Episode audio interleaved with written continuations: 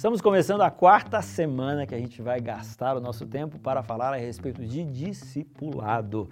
E agora a gente vai falar sobre o estudo da Bíblia. Antes, porém, aquele momento ostentação, mostrando aqui para vocês meu blusão da Missão Caleb. Obrigado, Associação Central Paranaense, pela doação, pelo presente. E você já sabe, esse mês é mês de ser Caleb, de sair para a rua do jeito certo para fazer fazer boas ações dentro da lei, daquilo que é possível, mas se a gente não pode sair, vamos calebear através da web, mas é hora da gente buscar buscar ação, beleza? Então você pode procurar o seu pastor, o seu departamental e fazer parte de uma equipe caso você não seja Caleb ainda nesse mês de julho, tá joia? Vamos lá?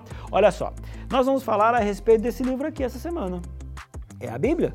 São é, 1.600 anos, mais ou menos, desde o primeiro livro até o último livro ser escrito. Foram mais de 40 autores, são 66 livros. E tudo isso a gente fala assim, mas como é que pode então ter tanta é, relevância para os dias de hoje? Como é que pode que os ensinamentos eles não ficam batendo cabeça um com o outro, pessoas distintas, de épocas diferentes, de culturas diferentes, de tempo assim tão longo? Isso tudo, gente, é para você perceber que foi Deus quem foi foi conduzindo a palavra, você está entendendo? Em alguns momentos foi assim, através da profecia, no outro momento foi Deus falando e ele apenas copiando, em outro momento foi o entendimento espiritual levado pelo Espírito Santo, mas o fato é que nós temos na nossa mão a palavra de Deus. Quando a gente abre esse livro, a gente tem que ter respeito.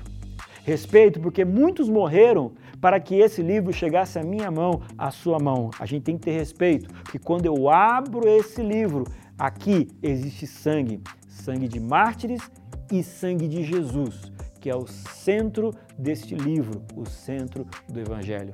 E é sobre esse livro que nós vamos conversar essa semana. Vai ser top, hein? Vamos junto.